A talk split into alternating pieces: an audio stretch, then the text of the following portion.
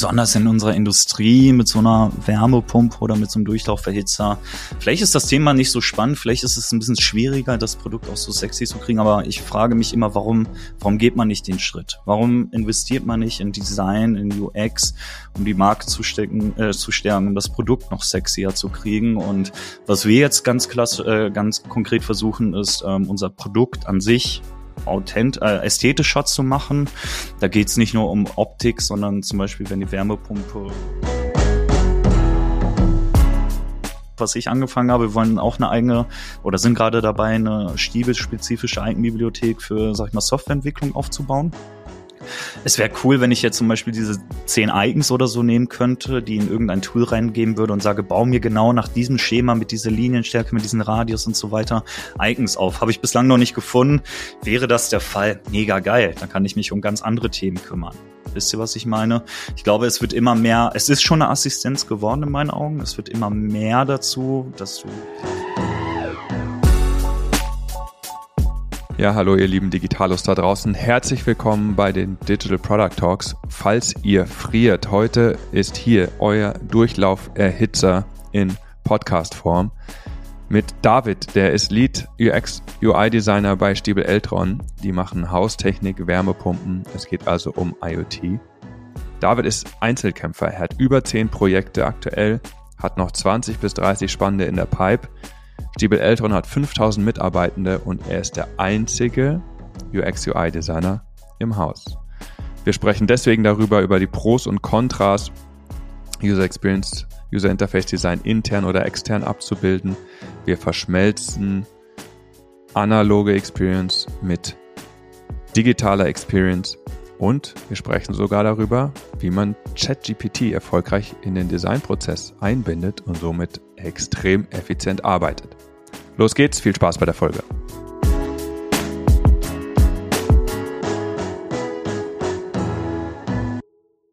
Dieser Podcast wird produziert von Lenart Media, deiner Agentur für Business Podcasts.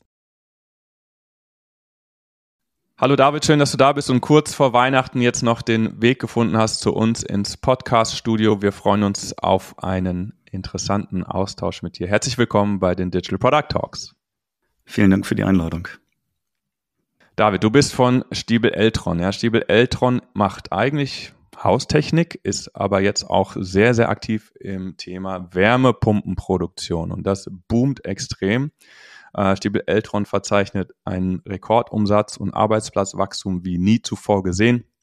2022 die eine Milliarde äh, Marke geknackt beim Umsatz. In, innerhalb der letzten drei Jahre von 1000 auf drei, über 3000 Mitarbeitenden nur in Deutschland gewachsen, weltweit über 5000 Mitarbeitende. Ihr wurdet just vom European Environmental Bureau als Leader der Energiewende 2023 ausgezeichnet. Ihr spielt also eine sehr, sehr aktive Rolle darin, eine nachhaltigere Zukunft für uns alle zu gestalten. Viel mehr Purpose geht, glaube ich, gar nicht äh, in, einem, in einem Unternehmen. Läuft also bei Stiebel Eltron. Ich hoffe, bei dir läuft es auch, David. Erzähl uns, wie du bei Stiebel Eltron zur erfolgreichen Energiewende, zumindest hier bei uns erstmal in Deutschland, äh, beiträgst.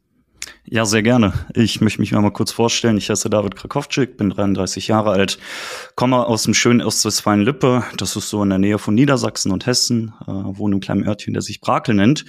Und ja, ich habe ich hab das Vergnügen und auch die Ehre, bei Stiebel Eltron seit über einem Jahr aktiv an UX-UI-Themen mitarbeiten zu dürfen und sag ich mal die Wärmepumpe oder auch ein Durchlauferhitzer, was sag ich mal erstmal so ein traditionelles, vielleicht auch ein bisschen langweiliges Gerät ist, irgendwie mehr Sexappeal einzuverleiben und ja, den Nutzer damit glücklich zu machen. Wir hatten im Erstgespräch, David, ähm, haben wir darüber gesprochen, dass du ja zu Stiebel Eltron gekommen bist und es nicht so war, wie man sich das irgendwie heutzutage gefühlt vorstellt. Ähm, ja, da sind, ist schon ein riesen UX-Team. UX ist schon irgendwie, der ganze Prozess ist schon etabliert. Ich komme da ins gemachte Nest und kann da auf, auf, auf Level 60 schon quasi einsteigen und, und, und weiter, weiter reiten und Vollgas geben. Bei dir war das ja ähm, abermals äh, eigentlich ähm, nochmal so, dass du als ähm, Einzelkämpfer eingestiegen bist und äh, ja, dir wahrscheinlich erstmal ähm, dich erstmal umschauen musstest. Wie ist denn so die Lage dort und ähm, was wird das für mich bedeuten in den nächsten Wochen, Monaten oder Jahren, das alles hier zu implementieren und über UX zu sprechen? Wie hast du dich gefühlt? Also, um ehrlich zu sein, ich habe wirklich zweimal überlegt, erstmal mich bei Stiebel Eltron zu bewerben.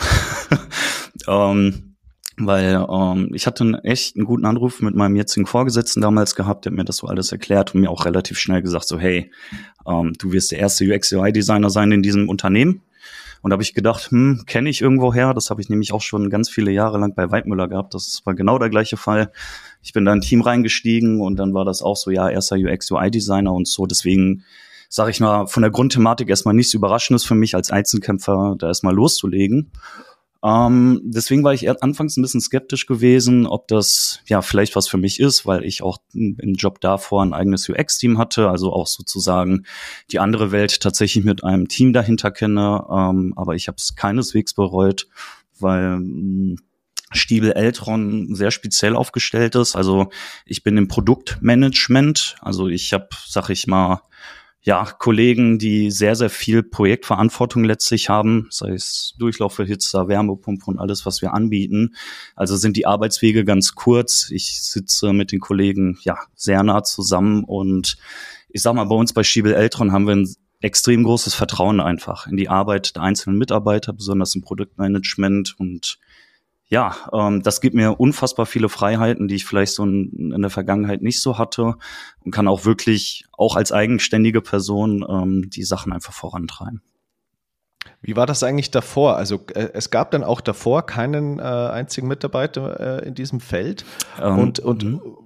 und, und vielleicht gleich Follow-up-Frage so, ähm, wie, welchen, hm, welche Einstellung hatte Stiebel Eltron denn zu diesem ganzen UX-Thema? Also konnte man davor, hatte man davor schon erste Projekte, aber nur mit externen und, und ging die gut, ging die schlecht? Also wie war quasi so die, die ähm, ja, Vorgeschichte zu dem ganzen Thema UX? Ja, ähm, das ist, glaube ich, so ein bisschen auch deutsches Mittelstandsindustrielles Problem so, was ich so kenne und kennengelernt habe. Also ja, UX, der Begriff ist schon mal irgendwie im Unternehmen gefallen. Also der eine oder andere Mitarbeiter hat tatsächlich mal davon gehört. Und es ist auch tatsächlich so, dass Stiebel ganz, ganz viele externe Partner hat, ähm, insbesondere was Thema Softwareentwicklung angeht. Und die verschiedenen Partner haben natürlich auch UX, UI ähm, an Bord, sei es jetzt eine Firma, die sich fast komplett nur darauf spezialisiert oder halt Softwareentwicklerbuden, wo halt auch oft UX, UI-Designer sitzen.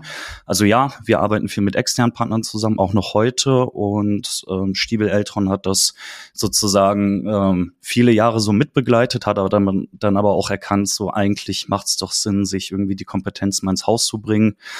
Ähm, weil besonders eine Wärmepumpe oder ein Durchlauferhitzer hört sich erstmal irgendwie relativ einfach und unspannend an, aber wenn man sich mal einen Schritt weiter damit beschäftigt, stellt man fest, oh, das Ding kann da hinter, hinter dieser Hülle doch ziemlich viel, ziemlich komplizierte Regelungstechnik, ähm, wie ist das aufgebaut, was ist von den Sensoren möglich und nicht. Und das macht natürlich total Sinn, wenn man jemanden im Haus hat, der einfach ne, durch die Kollegen aus der Technik sich da sehr schnell die Informationen herholen kann, ohne dass man die ja durch sehr viele Meetings erstmal nach draußen sozusagen äh, übermittelt. Mhm. Und ähm, wenn ich mich so in dich hineinversetze gerade, äh, komme ich hier schön am ersten Tag bei Stiebel Eltron an, ähm, weiß natürlich schon bewusst, ich bin der erste Mitarbeiter, ähm, muss ja sowieso erstmal die ähm, Stiebel Eltron ähm, Crew irgendwie kennenlernen, wie die so drauf sind und dann irgendwie mich mal durchwühlen durch die wahrscheinlich dann ganzen externen Partner, teilweise wahrscheinlich Agenturen, teilweise wahrscheinlich Freelancer. Ähm, ich stelle mir das durchaus langwierig und anstrengend vor. Wie, wie war deine Erfahrung? Hm. Anstrengend war es, glaube ich, nicht, ähm, weil ich habe einmal die Erfahrung gehabt, wie es so ein bisschen ist, als einziger UX-UI-Designer da durchzustarten. Ähm, die Wege wurden mir alle offengelegt, was ich gemacht habe mit einer Partneragentur. Ich bin sehr schnell äh, nach Stuttgart gefahren, habe die besucht und wie so eine Art Projektübergabe auch so gemacht. War so ein Ganztagesworkshop von super nette Mitarbeiter, die konnten mich da richtig gut onboarden. Und so lief das auch mit den anderen Partnern letztlich ab. Also einfach einen Hörer gegriffen, gesagt, hey, hast du Zeit? Zeig mir mal die Figma-File, zeig mal, was ihr erarbeitet habt, zeig mal die Prototypen. Auch ähm, es ist ja nicht nur Figma-File, wo man vielleicht ne, durch die Software sehr schnell in die Thematik reinkommt, wenn man sie ja mehr oder weniger jeden Tag benutzt. Bei uns werden auch so, sag ich mal, Hardware-Prototypen entwickelt und dann zu verstehen, hm, was ist denn da verbaut, was für ein Controller, wie schließe ich den an und so weiter. Da waren alle sehr offen gewesen und ähm, konnte doch eigentlich relativ schnell reinsteigen. Ähm, das, die größte Schwierigkeit war es natürlich komplett neue Branche für mich. Also ich hatte nichts mit Heizung oder so vorher zu tun gehabt. Ähm, da erstmal zu halbwegs zu verstehen, wie eine Wärmepumpe funktioniert, was da überhaupt möglich ist wie so eine Inbetriebnahme einer Wärmepumpe abläuft, ist vielleicht auch noch ein spannender Punkt. Ich war auch mit ex, also mit internen Mitarbeitern extern unterwegs. Also ich habe mir auch mal live angeschaut, wie so eine Inbetriebnahme oder so ein Servicefall einer Wärmepumpe beispielsweise abläuft, mit was die aktuell arbeiten, was da so Handgriffe sind, wie protokolliert wird, wie Sachen bestellt werden. All das hilft ungemein, diesen Prozess zu verstehen, als einfach nur vorm Schreibtisch zu sitzen. Ist es was, was auch strukturell bei euch angelegt ist, also dieses nutzerzentrierte Design, äh, UX Research in dem Fall, oder ist das was, wo du sagst, jetzt gehe ich mal raus mit ins Feld und ich, ich gucke mir das jetzt an und das, das nehmen wir dann mit in die weitere Produktentwicklung? Oder sagt ihr, okay, wir stellen uns da quasi strategisch auf und wollen wirklich end-to-end -end unsere Kunden verstehen, wie die mit den Pumpen umgehen, mit der Hardware, mit der Software? Hm. Ich glaube, da muss man, glaube ich, einmal kurz verstehen, wie Stiebel Eltron oder wie die einzelnen Abteilungen funktionieren. Ähm, also bei uns gibt es sowas, das nennt sich T-Studie, eine Technologiestudie und das ist eigentlich unternehmensweit bekannt. Das ist so, du hast vielleicht eine coole Idee über ein neues Produkt kannst zum Management gehen und sagen, hey, ich stell dir das mal vor, ähm, kriege ich vielleicht nicht ein bisschen Budget dafür, ein bisschen Zeit dafür, um genau daran zu arbeiten. Und dann, wenn das eingewilligt ist, hast du ne, erstmal Möglichkeiten, dir ein Team drumherum zu bauen. Und ähm, oft wird's halt so gemacht, dass wir bevor ich jetzt, sag ich mal, an Bord war, irgendwie schon so eine Marktstudie gemacht haben, erstmal zu gucken, hm, ist der Bedarf überhaupt in dem Markt da, ne? bevor du ein Produkt äh, irgendwie released, äh, kostenaufwendig produzierst, musst du dir erstmal sicher sein, yo, der Markt ist dafür bereit, die Leute haben irgendwie Bock da drauf das wird definitiv gemacht und so eine Art Proof of Concept passiert dann. Also wir gehen mit der Technik zusammen, schauen, bauen Prototypen. Ähm, kann das überhaupt technisch funktionieren? Ist, sag ich mal, der Markt dafür bereit? Und seitdem ich bin, äh, drin bin, machen wir auch UX UI Design. Also ich gehe in dieser Proof of Concept Phase schon nicht High Fidelity oder so, sondern erstmal mit Wireframes äh, mache auch ein Research davor, ähm, wer, ist, wer ist die Personengruppe, ne? wie können User Journeys aussehen, wie sieht der Screenflow aus, baue Konzepte, Prototypen relativ schnell, relativ einfach, mit wenig Mitteln und teste die auch. Und am Ende dieser T-Studie, sagen wir mal, die geht ein Jahr, vielleicht ein bisschen länger, können wir das dem Management vorstellen und können argumentieren, yo, der Markt ist dafür bereit, wir können eine geile UX bereitstellen und technologisch ist das auch abbildbar. Und da muss man natürlich gucken, wie man das alles produzieren kann, kostengünstig natürlich, dass sich das dann am Ende des Tages rentiert das ist so der Prozess und nach, nach dieser Konzeptionsphase geht's dann halt in die Entwicklung. Ja, dafür gibt's auch einen eigenen Antrag, den man stellen muss. Und dann hat man, sag ich mal, ein größeres Team mit mehr Manpower. Ne? Oft wird natürlich auch heutzutage Softwareentwicklung bei uns auch gemacht, wo man die externen Partner damit onboardet und ja, die Sachen dann runterrockt.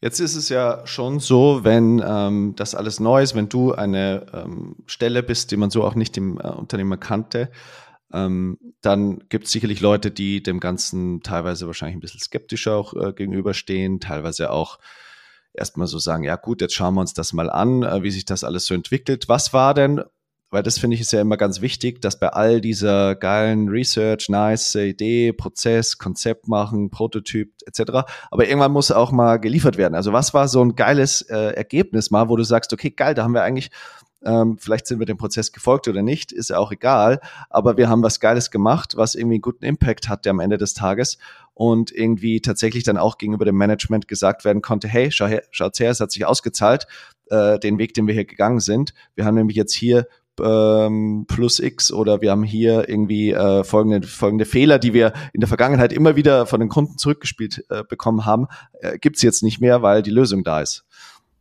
Mhm. Um, ähm, ich möchte mal das Thema, und das war eines meiner ersten Themen bei Stiebel Eltron, und das wird mich noch eine lange Zeit äh, begleiten. Ähm, eine Wärmepumpe beispielsweise muss in Betrieb genommen werden. Also das Ding wird irgendwie angeliefert, ne? Ähm, irgendwie so ein schweres Teil wird irgendwie in den Keller geschleppt, das wird erstmal äh, hydraulisch elektrisch angeschlossen, aber dann geht's um die Inbetriebnahme. Du musst halt sicherstellen, dass gewisse, dass erstmal Wasser im System ist, dass gewisse Drücke sind, gewisse Parameter gestellt werden und so weiter und so fort. Und das unterscheidet sich von Wärmepumpe zu Wärmepumpe. Äh, das ist etwas, was wir, sag ich mal, in der Vergangenheit recht rudimentär gemacht haben. Wahrscheinlich ganz weit in der Vergangenheit irgendwie mit Zettel und Stift und alles händisch gemacht.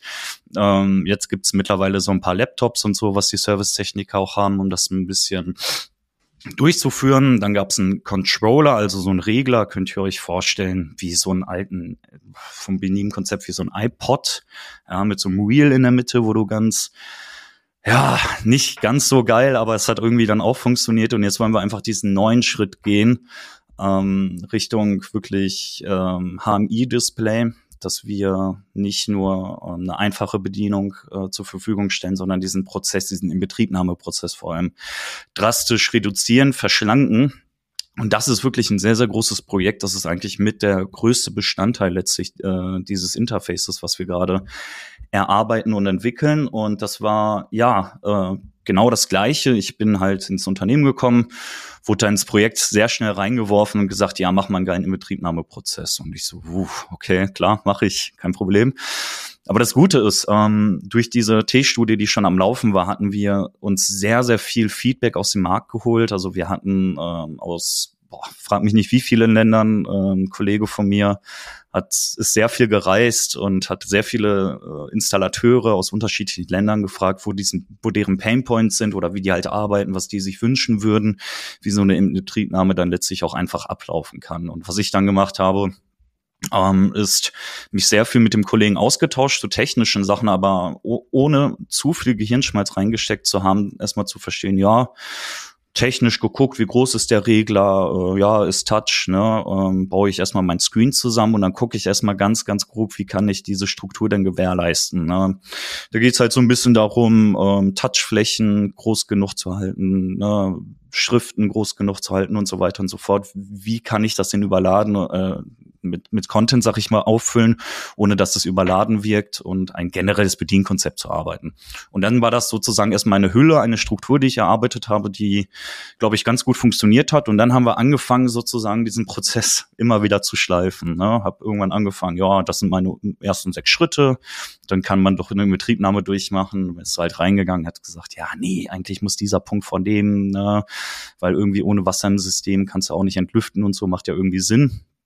Ähm, wie auch immer, wir haben das Ganze dann irgendwie getestet. War auch ganz cool. Was ich dann gemacht habe, ist ähm, Smartphone, altes Smartphone einfach von mir genommen und mir so eine Karthülle gebaut, dass ich so einen Ausschnitt von diesem, von diesem HMI-Display sozusagen habe, ohne das echte HMI-Display sozusagen dafür zu verwenden an die Wand gehangen und mir Leute eingeladen, interne, externe Installateure, was auch immer, und die einfach mal ein paar Aufgaben durchführen lassen. Ähm, die Ergebnisse waren sehr erkenntnisreich, aber das war eigentlich schon die Bestätigung, ohne dass wir überhaupt einen Entwicklungsauftrag hatten. Das funktioniert und dann kannst du halt mit breiter Brust ins Management mit unserem CEO gehen und die Sachen vorstellen. Und wenn er sagt, nickt, machen wir so, dann machen wir so. Und ist das, kann man das sagen, dass das dieses eine Mammutprojekt jetzt ist, ähm, eben diese eine äh, Bedienschnittstelle? Weil ich glaube, du hattest ja auch über mehrere Projekte gesprochen. Vielleicht kannst du da einen kurzen Rundumschlag geben, was da gerade so läuft.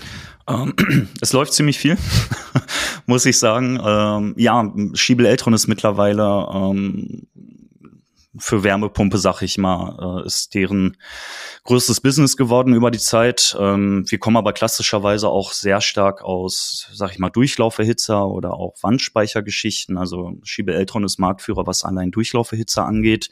Das ist ein großes Projekt, was ich mit, äh, mit begleite. Es ist so, dass wir, oder mein, meine Aufgabe ist es, sag ich mal, geile UX, UI zu äh, gewährleisten, aber wir schauen natürlich auch, dass wir die Produkte, also ähm, die Hülle, sag ich mal, dieses Produkts auch wirklich sexy hinkriegen. Da haben wir mittlerweile einen wirklich geilen Style Guide ausgearbeitet und jetzt versuchen wir nicht nur, sag ich mal, die Produkte Schritt für Schritt in diese Richtung zu führen, sondern auch eine passende UX, UI dafür zu entwickeln, dass wir einfach ein Gesamtprodukt einfach, ja, mega cool haben. Und wie gesagt, Durchlaufhitzer ist ein wirklich spannendes Thema Ähm, bei Durchlaufhitzern ist es so, wir haben verschiedene Preissegmente, das machen nicht nur wir, sondern der ganze Markt ist so, hast irgendwelche solche Low-Budget-Geräte, die nicht viel können, kaum was anzeigen, wenn überhaupt. Und dann hast du natürlich Premium-Geräte. Heutzutage kann das vielleicht auch so Touch sein, ähm, kannst dich vielleicht mit, äh, mit dem Handy irgendwie daran koppeln und so weiter. Was wir jetzt gemacht haben, ist uns diese verschiedenen Produktkategorien angeschaut. Wir haben, sag ich mal, Preisabstufung oder auch, sag ich mal, Interface-Abstufung da drin. Ein Low-Budget-Gerät wird, wird jetzt nicht ein 10 Zoll Display dran haben oder so. Aber was wir auch gemacht haben, ist ähm, uns komplett neue Bedienkonzepte ausgedacht, die es aktuell nicht auf dem Markt gibt. Also es gibt vielleicht diese Bedienkonzepte irgendwo in anderen Bereichen, vielleicht Automotive oder wo auch immer, aber ähm, in, sag ich mal, Thema Wärme, Wärme, Durchlauferhitzer, keine Ahnung, was gibt es die nicht. Und das ist halt super, super spannend weil ich einen Durchlauferhitzer, sag ich mal, fünf, sechs, sieben Produkte gleichzeitig betreue mit unterschiedlichen Bedienkonzepten. Und dann muss ich natürlich schauen, ähm, wie könnten wir durch diese unterschiedliche Benutzung, also ich habe beim Premium-Gerät eine wirklich sehr, sehr coole Lösung, auch mit, ähm, äh, mit ähm, wie nenne ich es, mit einem Rotary-Button, sag ich mal, ähm, was wir in Zukunft anbieten wollen. Wir haben mittlere Preissegmente, wo wir, sag ich mal, auch eine neuartige Bedienung haben und dann die Low-Budget-Variante, wo ich vielleicht eine LED oder so habe. Aber wie schaffe ich es dann letzten Endes, eine übergreifende User Experience zu haben, dass wenn ich ne, das Ding irgendwo im Laden sehe, im Produktkatalog sehe, online shoppen gehe, sehe, aha, das ist Stiebel Eltron, ähm, das sieht irgendwie geil aus, das funktioniert auch irgendwie alles gleich und ich sehe auch die Unterschiede das Premium-Gerät sollte schon irgendwie teurer aussehen als das Low-Budget-Gerät, aber sollte natürlich am Ende des Tages gut funktionieren. Also das ist, sage ich mal, ein zweites Thema, was ich sehr stark betreue. Ja, und dann gibt es viele andere kleinere Themen. Also eigentlich ist meine Aufgabe, und das war nicht von Tag eins so, aber das kam dann so, als Leute vielleicht auch ein bisschen erfahren haben, dass ich im Unternehmen bin. Das macht dann total, total Sinn und das ist auch vielleicht meine Vision im Unternehmen. Alles, was mit Benutzerführung zu tun hat. Alles, wo der Nutzer irgendwas einstellen kann möchte ich mir sehr gerne angucken. Ob ich jetzt die komplette UX, UI dafür entwickle oder was auch immer, sei es mal dahingestellt, aber ich möchte zumindest gewährleisten, dass wir irgendwann mal bei Stiebel Eltron so eine Art Ökosystem haben, dass wir sagen, das sind vielleicht unsere 20, 30 Produkte in Zukunft mit einer äh, mit einem User Interface und da möchte ich gewährleisten, dass das irgendwie aus einem Guss letztlich ist und dass wir oder dass ich halt ein Designsystem, Komponenten, Icons, ganze Bibliotheken dafür bereitstelle, dass die Kollegen, ob jetzt intern oder extern, auch ähm, ja letztlich die Sachen entwickeln können. Und äh, ist es jetzt auch so, dass das alles weiterhin mit externen Partnern passieren wird? Oder ist es auch deine Vision, dass du sagst, naja, jetzt stoßen wir das Ganze mal an, aber peu à peu habe ich schon eigentlich Lust drauf und macht ja auch Sinn, vielleicht teilweise. Es gibt ja immer die Pros und Cons, aber ein eigenes Team aufzubauen, ja. Ähm, oder sagst du, nee, äh, das funktioniert eigentlich relativ gut, so wie es aktuell ist. Ähm, würdest du auch so weiterempfehlen oder wie es, genau? Weil du hattest ja auch am Anfang äh, gesagt, gibt Vor- und Nachteile. Vielleicht kannst du da ein bisschen was scheren darüber. Also du hast, wenn du allein im Unternehmen bist, einmal den enormen Vorteil, zumindest habe ich den über viele Jahre so kennengelernt, äh, du bist die einzige Anlaufstelle. Also wenn jemand irgendwie UX UI machen möchte, bist du erstmal der Ansprechpartner und hast natürlich sehr viel Freiraum. Kommt natürlich ein bisschen auf Unternehmen an, wie das so strukturell aufgestellt ist. Ähm, ich kann für Schiebel Eltron sagen, ich habe so viel Freiheit wie noch nie zuvor. Ich habe, ähm, und das ist auch, glaube ich, sehr, sehr wichtig, wenn man in dieser Rolle ist, wenn du alleine bist. Ich war damals eher, ich, ich will nicht sagen Junior, aber noch relativ früh äh, in dieser Thematik drin, war vielleicht noch nicht so sattelfest gewesen, war in der Hier Hierarchiekette ganz unten. Und wie soll so ein junger Mensch in so einem großen Unternehmen mit so viel Management und was auch immer das Thema UX, UI so weit führen, dass das, wie sage ich mal, Common Sense wird im Unternehmen. Das ist, glaube ich, die größte Herausforderung, die wahrscheinlich Leute, die dann genauso wie ich anfangen, in so einem Unternehmen haben werden. Ähm, wie gesagt, ich glaube, das kann sehr gut funktionieren, wenn du sehr viel Vertrauen hast und das habe ich. Also ähm, es wird immer wieder gesagt, David, du bist Experte, du machst das. Und dann mache ich das und das ist nicht nur, weil ich, weil ich keine Nachfragen habe, sondern es beflügelt mich schon geradezu, weil ich einfach wirklich zu 100 Prozent mich auf diese Sachen fokussieren kann, mich austoben kann und dann am Ende des Tages wirklich gute Ergebnisse rauspurzeln. Also ich glaube, das ist ein Schlüsselfaktor, wie sowas in Zukunft vielleicht mit einem, äh, wenn man Alleinstreiter ist, funktionieren kann. Ähm, natürlich ist ein, wie soll ich sagen, wenn du, wenn du das Management auf deiner Seite hast, dann hast du natürlich auch, wie soll ich sagen, äh, die Leute hören dann mehr auf dich, ne? einzelne Mitarbeiter und so. Das hilft natürlich ungemein. Ähm, dann vielleicht die Frage zu beantworten, ob es Sinn macht, ein eigenes Team aufzustellen. Äh, ja, macht total Sinn. Ich habe ehrlich gesagt ein bisschen Angst auch vor nächstes Jahr, aber auch hm, ich freue mich eigentlich auf das nächste Jahr, weil ähm, ich habe euch ja von dieser T-Studie erzählt, von diesem Proof of Concept. Ich betreue ähm, roundabout zehn, vielleicht ein bisschen mehr Projekte aktuell. Bedeutet, ähm, die meisten davon sind in dieser Proof of Concept Phase. Das ist für mich gut, weil ich einfach mit einfachen Mitteln schnelle Ergebnisse erzielen kann. Wenn die Sachen jetzt aber in die Entwicklung gehen und du brauchst halt diese Entwicklungsbegleitung letztlich als UX-UI-Designer. Du kannst nicht irgendwas über den Zaun werfen und sagen, das ist es, ich möchte damit nichts mehr zu tun haben, dann schauen wir mal, wie es in ein, zwei Jahren aussieht. Das funktioniert meiner Meinung nach nicht macht total Sinn, äh, ein eigenes Team auch im Unternehmen aufzubauen. Das äh, weiß mein Vorgesetzter, aber wissen meine Vorgesetzte auch, glaube ich, dass das mein Wunsch ist und ähm, die sind auf jeden Fall offen dafür. Ähm, Stand aktuell kann das aber nur funktionieren, weil ich nun mal alleine bin, dass wir auch externe Partner haben, auf die man sich verlassen kann. Äh, also ich betreue das hat sich bei mir ein bisschen gewandelt. Früher habe ich auch sehr viel operativ gearbeitet, auch UI-Design bis ins letzte Pixel irgendwie ausdesignt. Mittlerweile bin ich eher konzeptionell Research unterwegs und dann schmeiße ich die Sachen so früh wie möglich über den Zaun und sage, hey, das ist die Vision des Produkts, bau mir doch mal ein paar Screens oder bau uns doch mal ein paar Prototypen damit wir einfach ja intern und auch extern einfach ein Projektverständnis haben. Also ich versuche natürlich solche Sachen, wenn es Sinn macht, auszulagern, aber auch die Leute mit einzu involvieren. Aber auch bis heute ist es so, dass ich auch mal zwischendurch ein Eigen zeichne. Aber ja, macht total Spaß, aber ich gucke mal, dass das in Zukunft nicht mehr so oft passieren muss. Man will das ja auch nicht verlernen. Ne? Ich meine, gerade bei einer Software wie Figma, also ich darf eigentlich seit Tag 1 bei Kobe nicht gestalten, weil ich nachweislich der schlechteste Designer von uns allen bin. Ich durfte, durfte immer nur reden. Äh, das heißt, ich bin aus allen Tools raus. Aber viele, die bei uns dann auch in Lead-Positionen sind, die fragen eigentlich aktiv nach oder kümmern sich selbst darum, dass sie noch weiter äh, auch in, in, den Tools arbeiten dürfen und nicht nur Admin-Sachen. Ja, und zum Beispiel unser, unser Lead-Entwickler auf iOS sagt, hey, ich will nicht nur die ganze Zeit mein Team anführen, ich muss einfach auch immer noch ein bisschen entwickeln, um, um, um dran zu bleiben. Aber es ist ja am Ende auch gar nicht so einfach. Ähm, selbst wenn du jetzt im Management entscheidest, wir bauen uns jetzt ein eigenes Team auf, UX oder auch Entwicklung, ja, du musst ja auch erstmal die Leute finden, äh, die dann sagen, ja, ähm, das ist für mich attraktiv, ich möchte mich äh, in, in, in diesem Umfeld weiterentwickeln. Natürlich hast du dann alles das, den, das ganze Wissen auch intern und kannst Strukturen aufbauen. Aber wie du sagst, es gibt sicherlich äh, Vor- und Nachteile. Und ähm, wir, ich meine, wir sind ja auch eine Agentur, wir arbeiten natürlich auch immer oft oder meistens in Setups mit anderen Anbietern noch zusammen, zum Beispiel mit äh, Software-Backend-Entwicklern. Äh, ähm, wie stellst du denn sicher, also aus unserer Erfahrung ist das nicht gar nicht so einfach, dieses Ge Geflecht von Gewerken dann auch erfolgreich aufzugleisen und am Laufen zu halten, ja, dass dann die Entwickler auch das machen, was die Designer sich vorgestellt haben, also dass dann dann auch eine Quality Assurance in der UX machst und so weiter. Wie, wie machst du das, ähm, dass das am Ende auch alles effizient läuft und ähm, alle, im, alle Stakeholder sozusagen zufrieden sind.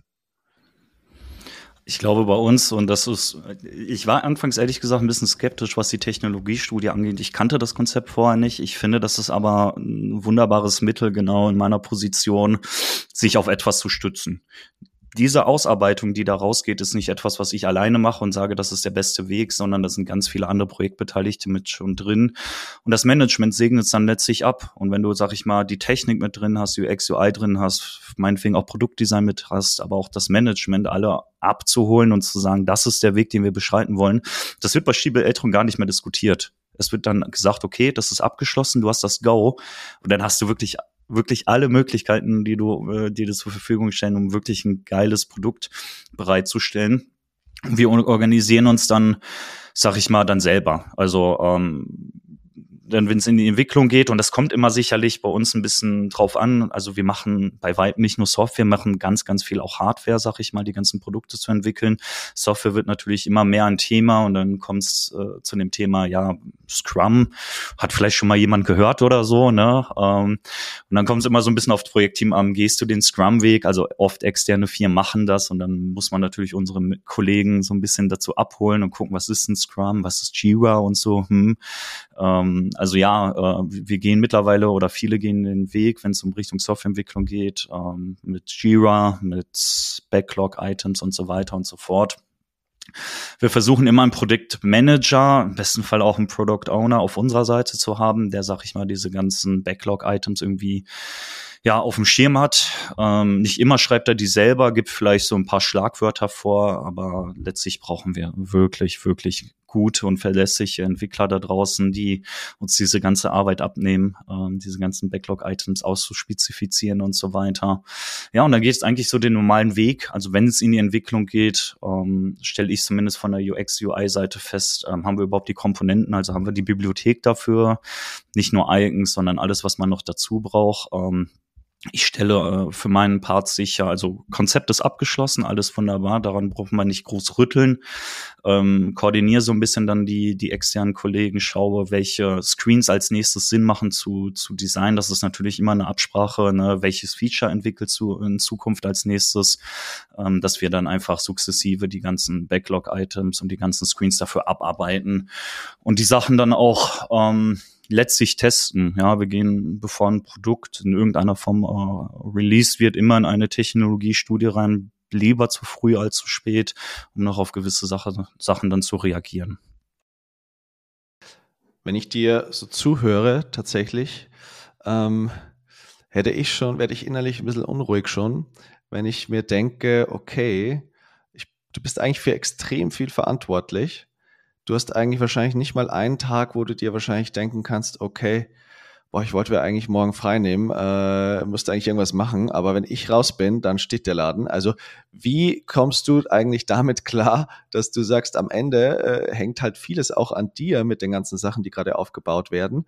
Ähm, oder dann ist vielleicht hier wird gerade gearbeitet, dort gibt's irgendwie zwei, zwei äh, Feature Launches etc. Also ähm, ist das, ja, Vielleicht ist es aber auch genau der Modus, den du brauchst. Ich weiß es nicht, aber da ist sehr viel Druck schon dahinter, oder? Ähm. Ähm, ich, ich kann ruhig schlafen, kann ich zumindest sagen. Das ist, das, das nimmt mir die Arbeit zum Glück nicht weg. Man hat natürlich ein paar Tage, wo man etwas länger sitzen muss. Ähm, aber ich bin ziemlich ruhig, muss ich sagen, was meine Arbeit angeht. Ähm, die, die Gewissheit gibt mir letztlich so ein bisschen auch das Team, äh, das Management. Also wenn ich zum Beispiel mal kurzfristig Urlaub haben möchte, das ist tatsächlich bei uns gar kein Problem. Das ist ja schon fast erstaunlich, dass ich mir auch etwas weg, äh, ein bisschen Urlaub nehmen kann. Aber du hast recht, es gibt eigentlich keinen Tag, wo ich mal so Füße hochlegen kann und mir einen halben Tag irgendwelche YouTube-Videos natürlich zu Fortbildungszwecken mir angucken kann oder so. Äh, es ist ziemlich rar gesät, die Zeit. Ähm, Nee, äh, es, es funktioniert tatsächlich, weil wir einfach diesen, diesen festen Prozess haben und wenn ich da mal auch zwei, drei Wochen in Urlaub möchte, dann kündige ich das an und ja. Dann kündige ich. Dann kündige ich das an, ja. Dann kündige ich, nein. Letz, ach, ganz im Ernst, egal wer ausfällt, am Ende des Tages wird das irgendwie kompensiert und das funktioniert am Ende des Tages. Das, das funktioniert tatsächlich schon. Aber wie gesagt, die spannende Phase äh, kommt nächstes und übernächstes Jahr und da müssen wir wirklich uns im, im Gesamtmanagement, glaube ich, überlegen, wie wir ganz, ganz gezielt drauf reagieren, auch mit Ausfällen reagieren. Wenn ich mal ich kann auch krank werden oder noch irgendwie mich verletzen oder was auch immer. Wie reagieren wir dann darauf? Zum Glück ist es so, dass wir viele, oder was heißt viele, aber einige externe Partner haben, ähm, ich versuche auch mittlerweile die externen Partner mehr in das Projektgeschehen reinzunehmen. Für die war immer so, okay, ich habe eine Aufgabe, das bearbeite ich. Ich habe denen mal gezeigt, so, ey, guck mal, was wir eigentlich noch machen. Und das war total erhellend für die. Also selbst wenn da irgendwas komplett schief läuft, ich super lange weg bin und so, dann wird man sich vielleicht auch auf die Kollegen verlassen können, dass man halt die ähm, ja, äh, den, den Access geben kann für die ganzen Design, falls das jeder weitermachen können. Aber ja, im Produktmanagement könnte jetzt niemand anfangen, wenn die schon Figma hören, schreien die ein bisschen auf, weil Design-Tools und so ist absolut bei denen nicht verankert. Ja, das ist ja auch, wenn wir ein bisschen rauszoomen, ist es ja am Ende auch, also wie stelle ich eine Organisation auf, um möglichst resilient zu sein in unserer VUCA-Welt, ähm, ist das ja auch ein Teil der, der Digitalisierung. Und jetzt ist ja Stiebel Eltron gibt es seit 1924, ist ein Traditionsunternehmen, ja, und mit, mit langer Geschichte. Und jetzt kommt die digitale Transformation. Und mit in dem Thema, wo ihr, ihr, ihr euch bewegt, das ist ja auch etwas, was die digitale Transformation mit anschieben soll oder auf dem Weg zu einer nachhaltigen, nachhaltigeren Welt. Ähm, was sind denn so Strategien, also wenn wir jetzt mal ein bisschen auf Organisationsebene rauszoomen, zoomen, Strategien, Herausforderungen, die, die dir als äh, Digitalverfechter und Vorreiter wahrscheinlich im Unternehmen begegnet sind? Und wie sorgst du dafür? Ich meine, dadurch, dass es deine Stelle gibt und du geholt wurdest, ist ja schon offensichtlich, dass es auch auf Management-Ebene eine ähm, die Idee gibt, dass das Thema UX eine Wertigkeit und eine Wichtigkeit für Unternehmen hat. Ja. Wie sorgst du dafür im Unternehmen, ähm, dass das auch so bleibt oder dass tatsächlich vielleicht UX noch mehr Aufmerksamkeit äh, und damit möglicherweise eben auch Ressourcen äh, bekommt, um fit in die Zukunft zu äh, sich zu bewegen als Organisation auch? Wie, wie, wie kannst du dazu beitragen oder darfst du dazu beitragen? Spannende Frage. Also ich vielleicht schauen wir uns das äh, einfach mal aus Nutzerperspektive so ein bisschen an. Wer ist überhaupt unser Nutzer? Was haben wir überhaupt so für klassische Geräte? Was haben die Nutzer eigentlich so für klassische Geräte zu Hause, um dann zu schauen, was können wir überhaupt tun? Ist es denn überhaupt möglich, äh, bei Schiebel Eltron noch digitaler zu werden und vielleicht ja den, Nut äh, den Nutzer ein bisschen mehr ja, Hilfe durch digitale Produkte anzubieten. Ich meine, ihr werdet ja auch irgendwie eine Heizung wahrscheinlich bei euch zu Hause haben. Vielleicht ist es ein alter Gaskessel bei euch irgendwie zu Hause und so weiter. Ich vermute mal, dass euch das Ding wahrscheinlich gar nicht so sehr interessiert. Euch interessiert vor allem als, als Nutzer zu Hause, das Ding soll einfach funktionieren. Eigentlich möchte ich gar nichts damit zu tun haben. Also an sich erstmal ein relativ langweiliges Produkt, würde ich schon fast sagen. Etwas, wo ich gar, gar nichts erstmal mit zu tun haben möchte. Dann interessiert euch, oh, die Heizung funktioniert nicht. Was mache ich denn überhaupt? Ne? es ist kalt, ähm, pff, das Ding zeigt auch irgendwas an. Ich, ich traue mich sowieso nicht daran. Also da muss ich schnell jemand anrufen, der mir irgendwie hilft oder so. Ne? Also man hat, sag ich mal, ein relativ traditionelles Produkt, nenne ich es mal, recht viel Berührungsängste. Ja, und wir, wir schauen einfach nicht nur durch neues Produktdesign, durch, sag ich mal, optisches Design, sondern auch, wie können wir dann tatsächlich den Nutzer äh, digital was anbieten, dass er vielleicht gar nicht mehr so viel Berührungsängste hat. Und wenn wirklich mal was schief läuft mit der Wärmepumpe, ähm, wie er darauf reagieren kann. Ja, und das machen wir dann letzten Endes. Ähm, es ist, glaube ich, ein super geiles Erlebnis, sich eine Wärmepumpe zu kaufen oder eine neue Heizung zu kaufen, besonders wenn du ein neues Haus hast oder so. Ne? Daniel, ich glaube, du kannst vielleicht mitreden, weil du auch so wie ich sehe, noch ein, äh, gerade eingezogen bist. Es ist vielleicht etwas, wo du super viel Geld ausgibst und dich das Ding super interessiert. Ja, guck mal, vielleicht zeigst du es Freunden und so hier unsere neue Stiebel äh, Eltron-Wärmepumpe und so. Guck mal, was ich damit machen kann. Das machst du vielleicht auch noch einen zweiten Tag und auch noch einen dritten Tag, aber du, du wirst feststellen, du gehst immer weniger in den Heizkeller. So, das Ding steht da rum und ja, sieht immer noch toll aus und ja, ich kann vielleicht auch an diesem äh, Gerät auch irgendwas ändern und einstellen, aber am Ende des Tages möchte ich nicht. Ähm, dann guckst du, wie kann ich es denn äh, sonst einstellen und was wir anbieten sind mittlerweile Apps für zu Hause, also ganz klassisch so ein bisschen Richtung Smart Home. Ich sehe hier meine Wärmepumpe oder vielleicht auch andere Devices in Zukunft und gucke dann letzten Endes, ja, wie ich meine Wärmepumpe einstellen kann. Aber wir gehen noch einen Schritt weiter. Wir sagen eigentlich, naja, der Nutzer soll nicht immer alles händisch einstellen können, selbst wenn er die Möglichkeit hat.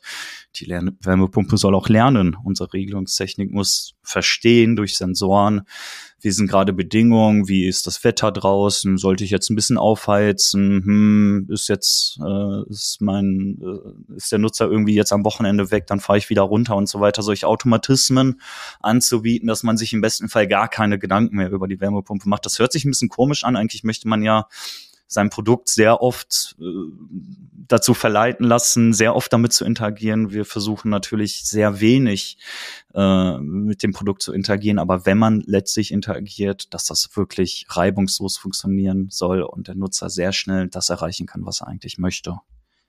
Ähm, ich möchte vielleicht noch einen Schritt weitergehen. Ähm, wir haben uns jetzt gerade mal angeschaut, wie so ein Nutzer eine Wärmepumpe zu Hause benutzt. Aber so eine Wärmepumpe äh, erscheint ja nicht einfach so. Der, der muss sich ja im Vorfeld ein bisschen Gedanken gemacht haben, überhaupt zu diesen Kaufentscheidung zu kommen. Und was wir, glaube ich, sehr gut machen und wahrscheinlich auf dem Markt aktuell am besten machen, ist, äh, wie wir überhaupt solche Wärmepumpen uns konfigurieren können. Also das, das Szenario sieht so aus, Nutzer interessiert sich irgendwie für Wärmepumpe, ne, irgendwie im Thema und so, würde mich mal interessieren. Vielleicht saniere ich gerade, habe mir ein neues Haus gebaut, was auch immer welche Hersteller gibt es? Er, angenommen, er kommt irgendwie auf Stiebel Eltron, was er machen würde, sich erstmal informieren, was ist eine Wärmepumpe überhaupt? Alle reden davon, ah ja, ein Kühlschrank irgendwie der andersrum funktioniert, habe ich immer noch nicht so ganz verstanden. Also er würde sich erstmal auf unserer Webseite so ein bisschen informieren zu diesen Themen. Ähm, wir bieten ihm auch ein Tool an, das nennt sich bei uns Toolbox. Äh, da kann der Endkunde, also die Toolbox kann super viel, da erzähle ich auch, glaube ich, gleich noch ein bisschen zu, aber der Nutzer könnte sich dann relativ einfach durch einen Wizard-Prozess durchklicken und das Ding fragt einen, ja, wie alt ist denn dein Haus? Was für Fenster hast du drin? Äh, wie groß ist deine Wohnfläche und so weiter und so fort? Also so zehn Fragen oder so werden da gestellt. Am Ende des Tages kriegt er eine voll ausdefinierte Systemauswahl und kann sich alle Details dazu angucken. Er könnte sehen, welche Wärmepumpen kommen für mich in Frage. Brauche ich irgendwie einen Pufferspeicher dazu? Welche weiteren Komponenten brauche ich denn, dass das ganze Ding funktioniert?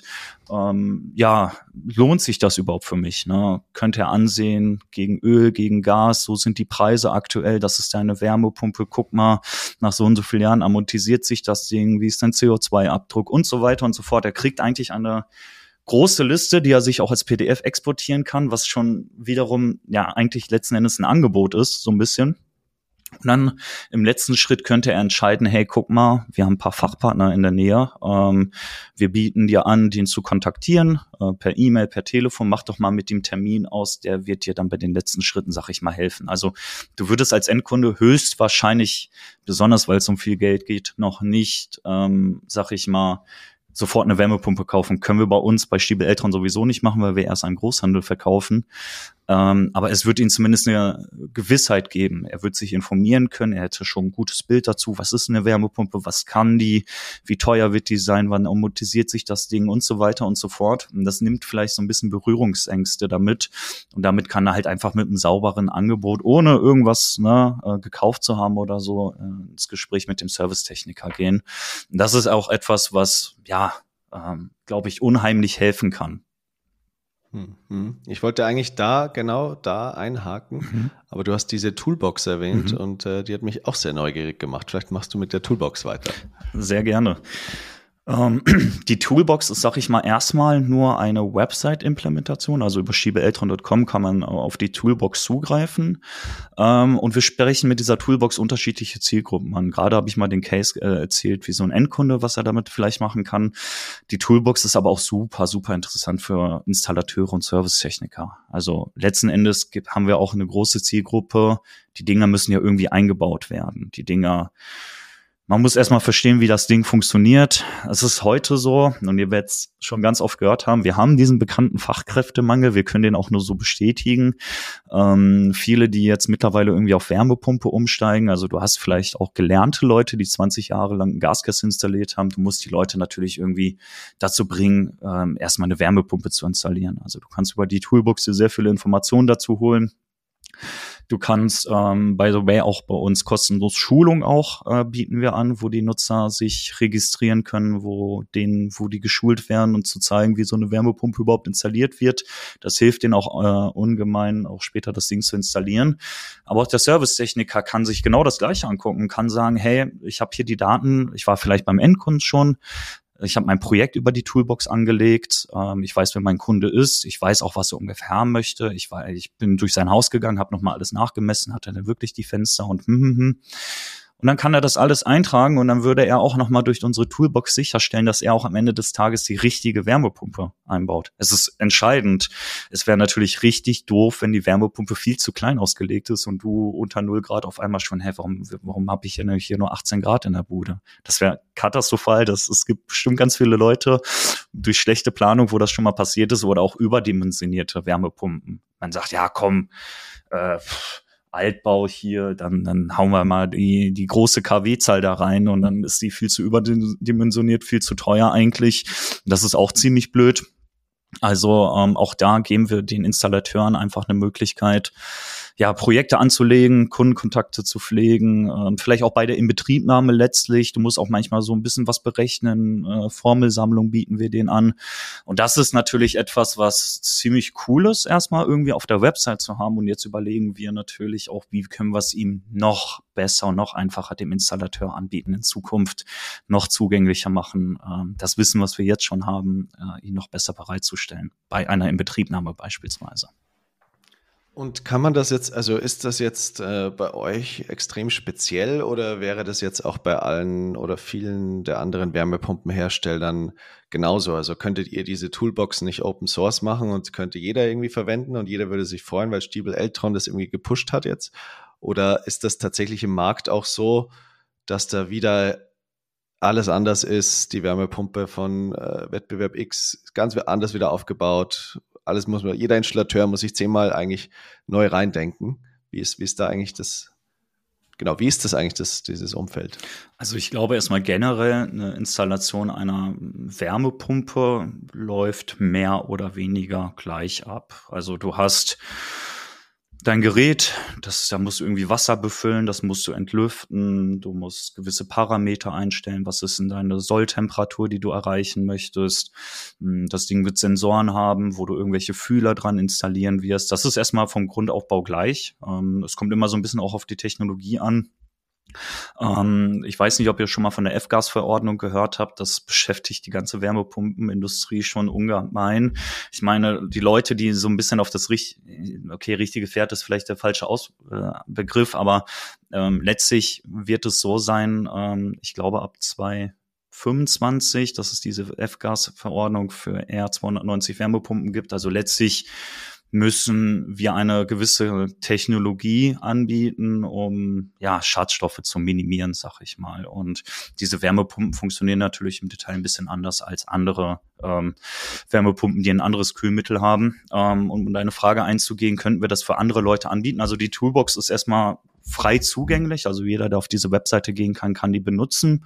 Ähm, wir haben aber ein Service-Login, also du kannst dich als Partner auch sozusagen bei uns registrieren kriegst noch mal bestimmte Sicht, auch noch mal ein bisschen mehr Funktion und kannst auch noch auf ganz andere Dienstleistungen zugreifen. Ähm, ob das für auch andere interessant sein könnte, Nö, ich glaube, den Login anzubieten nicht, aber ich glaube, die Toolbox zu benutzen schon. Natürlich haben auch andere Leute, ähm, andere Markenhersteller aus Deutschland auch ähnliche Tools. Ähm, aber ich glaube, unterm Strich bieten wir einfach in Summe tatsächlich sehr viel Mehrwert an. Also ich kenne kein anderes Tool, das dir so genau deine Heizlast vorhersagen kann. Also was ich gemacht habe, ähm, also eine Heizlast ist letztlich das, du guckst pro Quadratmeter, äh, wie viel Energie du brauchst, um deine Bude hier aufzuheizen. Also letztlich ist das ein wichtiger Indikator zu entscheiden, lohnt sich eine Wärmepumpe bei mir zu Hause? Wie hoch ist denn meine KW? Wie viel muss ich dafür heizen? Das habe ich mal gemacht. Ähm, und zwar die Kolleginnen und Kollegen haben mir ein, ja, äh, so eine professionelle Berechnung bei mir gemacht, die normalerweise ziemlich viel Geld kostet. Das habe ich mal genommen und mal einfach mit unserer Toolbox verglichen. Einfach mit diesem Wizard-Prozess, total stumpf, einfach eingetragen, was ich so über mein Haus weiß und habe fast exakt die gleiche Kennzahl rausgekriegt. Also wir sind sehr, sehr akkurat, auch schon Sachen durch die Toolbox vorherzusagen und das funktioniert echt gut. Bei Vorhersagen kommt mir gleich die AI-Frage, die kommt aber nach der folgenden Frage. Und zwar, ähm, die Open Source Frage hat eigentlich deshalb abgezielt, weil ich mir vorstellen kann oder ich nehme an, dass auch bei anderen ähm, Herstellern äh, auch lauter Davids sitzen, die sich auch da jetzt so langsam mit UX beschäftigen und das reinbringen und irgendwie auch sich überlegen, ja, wie können wir das bei uns machen? Ach, so eine Toolbox wäre doch auch nice, wenn wir das irgendwie bauen könnten. Und jetzt arbeiten alle Davids quasi vor sich hin ähm, und, und, und versuchen die Unternehmen jetzt quasi dahingehend ähm, aufzubessern und irgendwie Prozesse zu etablieren etc.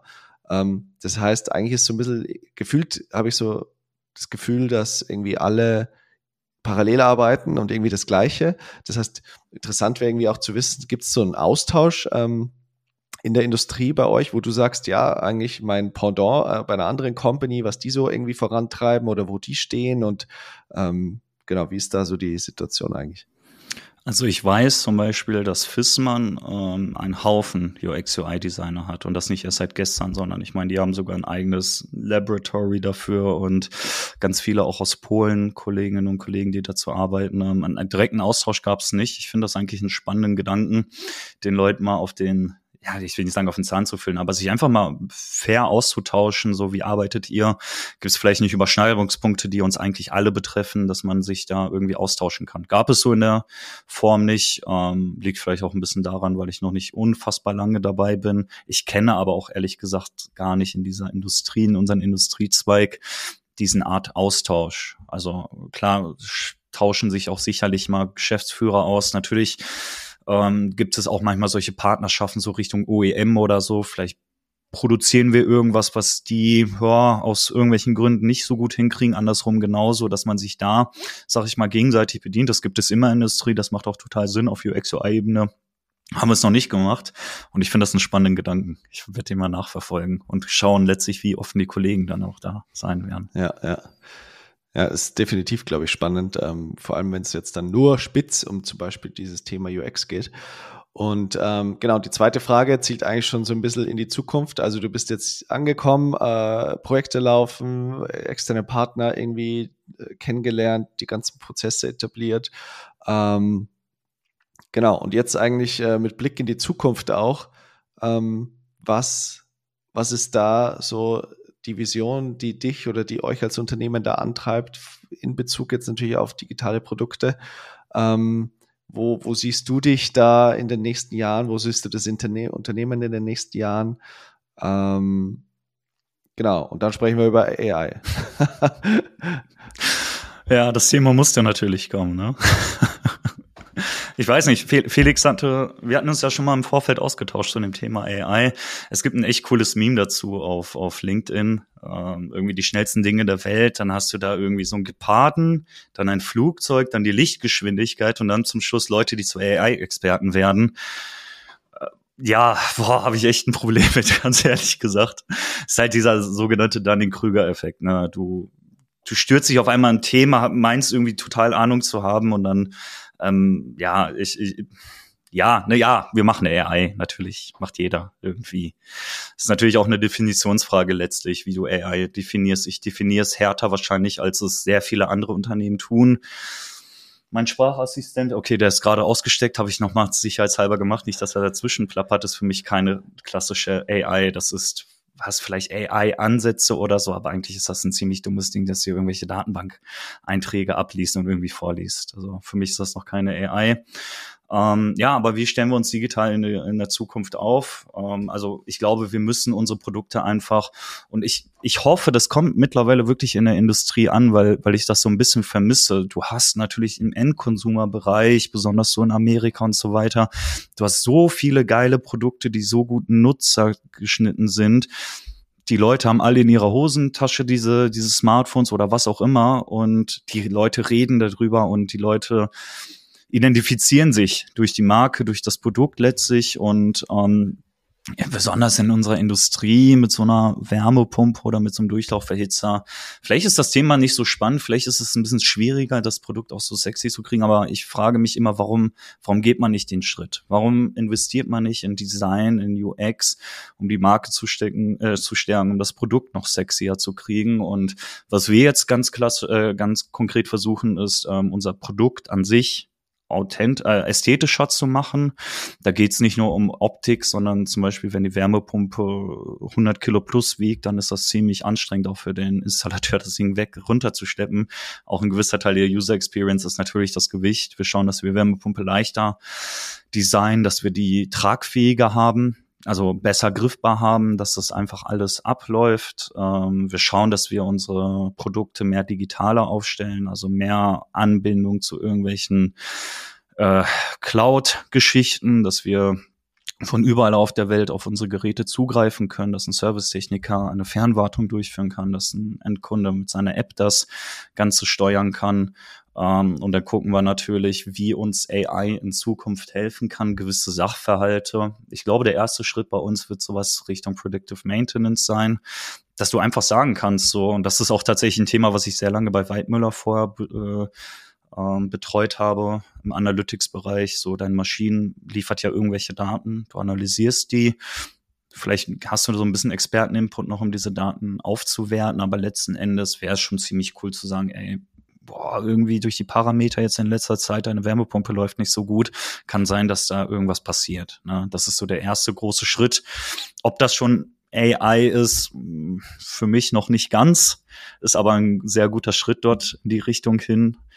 Äh, und vielleicht auch was AI an sich betrifft für meine Arbeit, ja auch als UX, UI-Designer. Ähm, ich benutze wöchentlich ähm, beispielsweise ChatGPT. Ist halt spannend, weil AI ist ja eigentlich ein relativ altes Thema, zumindest, für mich, weil ich vielleicht aus dieser Branche auch komme. Aber mittlerweile ist, sag ich mal, durch ChatGPT und Co., du hast mittlerweile unfassbar viele Produkte und das ist sehr, sehr zugänglich geworden. Du kannst hier einen Account erstellen, kannst das benutzen, fertig. Und für UX, UI-Design, was ich ganz gerne mache, was auch wirklich gut funktioniert, mir irgendwelche Flows vordenken.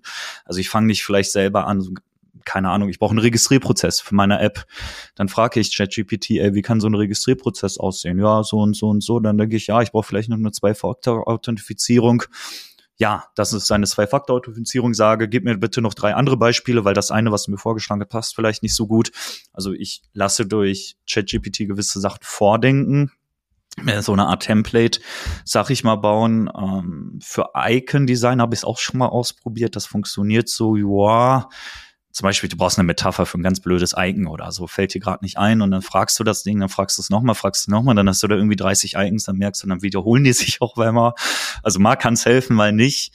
Ähm, was ChatGPT aber wunderbar kann, äh, ist Texte vorschreiben. Also ähm, was ich auch als UX UI Designer mache, ist nicht nur mit Lorem Ipsum oder Candy Ipsum oder so zu arbeiten, sondern mir relativ früh im Prozess, in der konzeptionellen Phase, mir echte Texte zu geben. Weil echte Texte helfen mir dann am Ende des Tages doch bisschen besser zu verstehen, wie ich meine Komponenten aufbauen muss. Muss ich vielleicht scrollen? Äh, muss ich Dinge aufklappen und so weiter und so fort? Ähm, das ist etwas, was ich, ja, wie gesagt, jeder Woche ähm, benutze und aus technologisch, technologischer Sicht macht es total Sinn, ähm, Richtung Predictive Maintenance erstmal zu gehen bei uns. Mhm.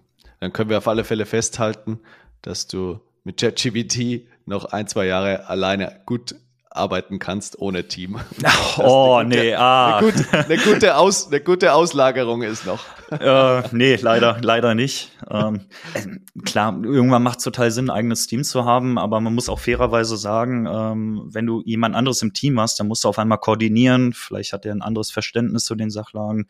Se selbst wenn er ein guter Designer ist, du musst viel mehr koordinieren und das heißt nicht automatisch, dass du doppelt so schnell bist. Ne? Deswegen, ähm, es macht aber total Sinn und ich, ich bin auch fest davon überzeugt, dass meine Arbeit und auch eure Arbeit wahrscheinlich so in 10, 20 Jahren ein bisschen anders sein wird, als sie heute ist. Ich glaube nicht, dass ein UX-Designer so schnell verschwinden wird, aber wir werden halt beispielsweise durch KI nicht mehr irgendwie eine eigene äh, Eigenbibliothek erstellen müssen. Was ich, es gibt, also falls ihr Tipps habt, sehr gerne, was ich angefangen habe, wir wollen auch eine eigene oder sind gerade dabei, eine Stiebel-spezifische Eigenbibliothek für, sag ich mal, Softwareentwicklung aufzubauen. Es wäre cool, wenn ich jetzt zum Beispiel diese zehn Icons oder so nehmen könnte, die in irgendein Tool reingeben würde und sage, bau mir genau nach diesem Schema mit dieser Linienstärke, mit diesem Radius und so weiter Icons auf. Habe ich bislang noch nicht gefunden. Wäre das der Fall, mega geil. Dann kann ich mich um ganz andere Themen kümmern.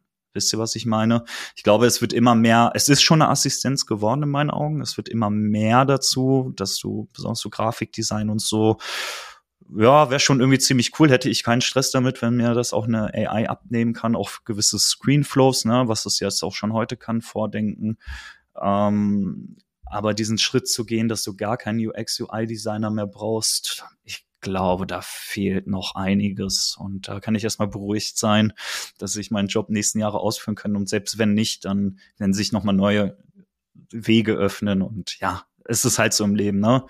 Ähm, alles ändert sich, alles ändert sich irgendwie auch ziemlich rasend schnell.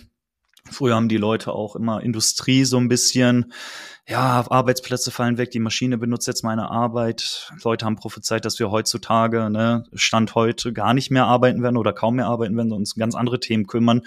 Was ist der Fakt? Jeder ist irgendwie überarbeitet, weil wir irgendwie ganz andere, uns um ganz andere, ja, äh, Arbeit letztlich kümmern. Du brauchst die Ingenieure, die die Maschinen bauen. Und du brauchst vielleicht nicht mehr so viele Leute, die, sag ich mal, diese maschinelle Arbeit damals übernommen haben. Es, ver es verrückt sich einfach nur alles in die eine Richtung und in die andere Richtung. Ich glaube, das ist ganz normal, äh, gehört zum Leben dazu. Und ich bin da ehrlich gesagt froh, dass wir äh, diese Technologien haben, diese Technologien einsetzen können, weil man sich da vielleicht auf andere Sachen viel besser fokussieren kann in Zukunft. Es macht natürlich vor allem den, den Prozess auch schneller und effizienter und dadurch, wie, wie gesagt, du lässt dir einfach einen, einen Flow schreiben von, von, von ChatGPT und vielleicht auch drei Varianten davon. Es geht halt wesentlich schneller und wir produzieren viel mehr in der gleichen Zeit und es wird effizienter und dadurch steigt aber vielleicht zumindest mal die mittlere Qualität äh, der, dessen, des Outputs. Ja, das, es werden weniger Fehler gemacht. Natürlich hast du dann auf der anderen Seite die Gefahr, dass, ähm, dass es generisch wird, was, was da in der Regel rauskommt, weil es natürlich auf einem immer alles oder auch teilweise auf Mittelwerten basiert, auch wenn es teilweise Best Practices sind. Aber weil du gerade auch schon davon gesprochen hattest, gerade aus den USA, wo Experience nochmal einen ganz anderen Stellenwert hat, äh, Custom Experience, User Experience, ähm, ich kann dir da nur beipflichten, ähm, wenn man sich zum Beispiel Vitado zum Beispiel anschaut. Ich weiß nicht, wie die mit euch zusammenspielen oder ähm, ob, ob, ob ihr in, in, in Konkurrenz steht, aber am Ende geht es ja darum, weil du auch davon gesprochen hast, wenn du wegfährst, dann schalte, schaltet die Pumpe runter. Ähm, ich meine, Tado hat angefangen mit Thermostaten. Ja, das ist ja also weniger sexy geht's kaum aber sie haben es geschafft, ein Ökosystem zu bauen, eine Experience zu bauen mit einer Mischung aus analog und digital, die einfach sehr, sehr gut ist. Ja? Und das Onboarding funktioniert fantastisch. Ich hab's, hab's schon, durfte es schon mal ausprobieren. Also wie die es äh, geschafft haben, analog und digital an den richtigen Punkten zusammenzudenken, wann ist was analog, wann ist was digital, wann wird was ergänzt. Und also wir sind der festen Überzeugung, wir kommen natürlich aus dem Bereich, aber eine gute Experience kann natürlich, wenn du dich in einem Wettbewerb befindest, ein entscheidender Faktor sein, dass die Menschen nachher sagen, ich, ich hole mir eine Stiebel Eltron Wärmepumpe, weil einfach sich das im Großen und Ganzen die Experience besser anfühlt als bei der Konkurrenz. Ich fühle mich da sicherer, ich fühle mich da effizienter, wie auch immer. Und da kommen wir dann schon zum Thema ähm, Marke, das hattest du auch schon gesagt. Ähm, wir haben ja so gewisse Glaubenssätze und wir sagen immer, eigentlich ist User Experience nichts anderes als Brand Experience. Wenn du ähm, mit einem digitalen Produkt an den Markt gehst, wie sich das anfühlt, das sollte dazu passen, was das Unternehmen über Branding und Marketing über sich sozusagen in den Markt ruft. Ja, man steht ja für gewisse Markenwerte, sei es jetzt Effizienz oder Sicherheit. Und ähm, wenn das die Nachricht ist, die ein Unternehmen in den Markt ruft, warum die Menschen da draußen eben mit in dem Fall Stiebel Eltron interagieren sollen, sich den, äh, Produkte von Stiebel Eltron zu Hause installieren sollen, dann sollte sich dann die Interaktion an der Wärmepumpe oder an der, in der Companion-App sollte sich dann auch nach Stiebel Eltron anfühlen. Ähm, wie, also denkt ihr auch so, ja? Äh, darfst, darfst gerne sagen, nee, das sehen wir anders. Oder äh, sagt ihr auch, ja, im Prinzip muss das zusammenpassen und wenn ja, wie, wie, wie, wie stellt ihr das sicher? Hm. Vielleicht noch ein Satz zu Tado. Äh, klar kennen wir Tado. ähm, natürlich schauen wir uns auch andere Produkte an wie Tado, wie die funktionieren, was sie gut machen, was sie vielleicht noch nicht ganz so gut machen. Tado, wisst ihr, warum Tado so gut funktioniert oder warum das so vom Markt mittlerweile angenommen wird? Weil die eine coole, geile User Experience haben. Und warum haben sie eine geile User Experience? Weil sie UX-Designer haben. Ähm, da, da bin ich fest von überzeugt und das ist auch wirklich ne, das Thema, glaube ich, was du auch gerade ansprechen möchtest, wie die User Experience letztlich auch die Marke und so weiter beeinflusst und so weiter und so fort. Ähm, ich glaube, letzten Endes das User Experience erheblich die Marke beeinflusst. Ähm, äh, erstmal, sag ich mal, das Design oder ne, von, von der Benutzeroberfläche hängt äh, oder hilft erstmal eine Marke wiederzuerkennen. Also du hast ein Wiedererkennungsmerkmal dadurch. Gute User Experience ist mein Gefühl auch erhöht das Vertrauen an einem Produkt. Also wenn es wirklich gut funktioniert, habe ich einfach Vertrauen, dass das auch ein hochwertiges Produkt ist. Ne? Wenn ich da immer in Bugs reinstolpere oder das nicht sich richtig bedienen lässt, ist das irgendwie so billige, keine Ahnung was Ware, möchte ich nichts mit zu tun haben. Ähm, gute User Experience äh, erhöht auch meine emotionale Bindung für das Produkt. Vielleicht gar nicht so, so offensichtlich, aber nach einer Zeit, wenn es gut funktioniert, funktioniert das Produkt auch gut. Dann würde ich auch, ähm, dann, natürlich sieht man irgendwo das Firmenlogo dann und kann dann sagen, ja, hey, wenn ich mir nächstes Mal irgendwas von dieser Marke hole, kann ich eigentlich fest davon überzeugt sein, dass das genauso gut funktioniert und genau meinen Bedürfnissen dann entspricht. Also ich würde fast sagen, User Experience äh, bei solchen Produkten würde sogar die Marke mit am meisten oder wenn nicht am meisten beeinflussen als alles andere. Ja, und teilweise ist es ja schon so, dass im Prinzip äh, die Experience ja als erstes kommt und dann äh, bekommt man erst irgendwelche Marketingmaßnahmen mit, ja, zum Beispiel das, ähm, als Uber auf, zumindest auf den deutschen Markt kam, da war erstmal nur, okay, habt ihr schon von dieser crazy neuen App gehört? Du steigst, du buchst, der kommt, du steigst ein, steigst aus, musst nicht mal irgendwas drücken in der App. Also am Anfang, wenn dann Leute bei mir mitgefahren sind, dann bist du so ausgestiegen, so, ja, und was ist jetzt mit bezahlen? Das war also die Experience war das, was auch die Marke geprägt hat, dass das innovativ ist, dass das effizient ist, dass sich das mobil und dynamisch alles anfühlt. Und da war noch keine, da hing noch nicht irgendwo ein Plakat, geschweige denn Fernsehwerbung, irgendwelche Ads, was auch immer. Habe ich eh wenig gesehen von Uber. Ähm, dementsprechend hat da das Produkterlebnis die Marke sehr stark geprägt und sogar eine Marke, die dann wirklich sehr, sehr stark natürlich unter Druck stand, in, auch hier bei uns oder in, in, in allen Ländern, weil sie natürlich einen, den traditionellen Taxi-Beförderungsmarkt extrem unter Druck gesetzt haben und sicherlich auch mit ähm, ihren, ihren eigenen Methoden. Ähm, aber die Experience war in dem Fall einfach so gut, dass die Menschen gesagt haben, ich nutze, ich möchte das nach wie vor nutzen, egal wie schlecht die Presse ist. Ähm, und das hat sich, genau wie, genau wie du gesagt hast, das sehe ich genauso. Es hat sich einfach gedreht. Früher hast du gesendet über einen Werbespot, über ein Plakat, über äh, was auch immer, hast gesagt, das sind wir, Einwegkommunikation und deswegen musst du ähm, meine Marke benutzen oder zu unserem Unter, äh, Unternehmen gehen. Heute ist es andersrum, dass eigentlich die, das Produkterlebnis tatsächlich das prägt, was die Nutzenden und somit auch die Konsumenten und Konsumentinnen assoziieren mit, äh, mit dem Unternehmen hinter der Interaktion und dass das extrem die Marke prägen kann. Und ide idealerweise spielt natürlich beides zusammen. Ja, dann sendest du über Marketing und Branding eine Nachricht, die Experience fühlt sich genauso an, es verstärkt sich gegenseitig. Du, dadurch äh, bindest du die, die Menschen emotional, du verankerst dich auch irgendwie im Unterbewusstsein mit dieser extrem kohärenten Story über alle Touchpoints hinweg. Ähm, und das wird gerade in Verdrängungsmärkten in Zukunft meiner Ansicht nach ein, äh, einer der entscheidenden Faktoren sein, ähm, weil die Menschen nachher sagen, ja, das ist, äh, das war Zeit, die ich, das war gut investierte Zeit gerade in diese Interaktion, in diese, in dieser Teil einer Interaktion mit, mit einem Unternehmen.